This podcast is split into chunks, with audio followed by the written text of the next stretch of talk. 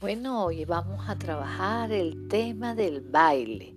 Estamos viviendo épocas diferentes donde tenemos que tener herramientas para que estemos sanos en mente, cuerpo y alma.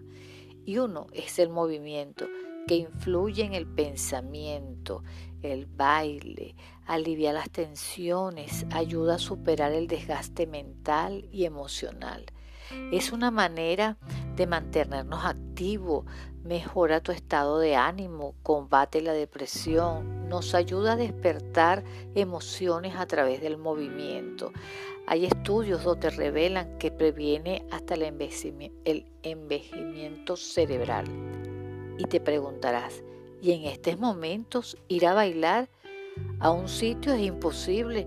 Pues no, reinvéntate, baila solo en la casa, va haciendo bailoterapia, busca videos y si tienes pareja, invítalo a bailar 10 minutos diarios y verás la diferencia con tus hijos, viéndote al espejo, disfruta del baile y cuando veas los resultados, después vas a decir, wow, me siento diferente.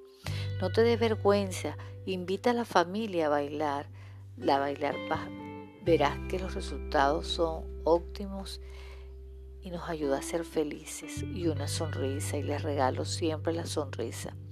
Y recuerden, siempre sale el sol, pero vamos a ayudarnos a que salga, por lo menos el baile es una herramienta.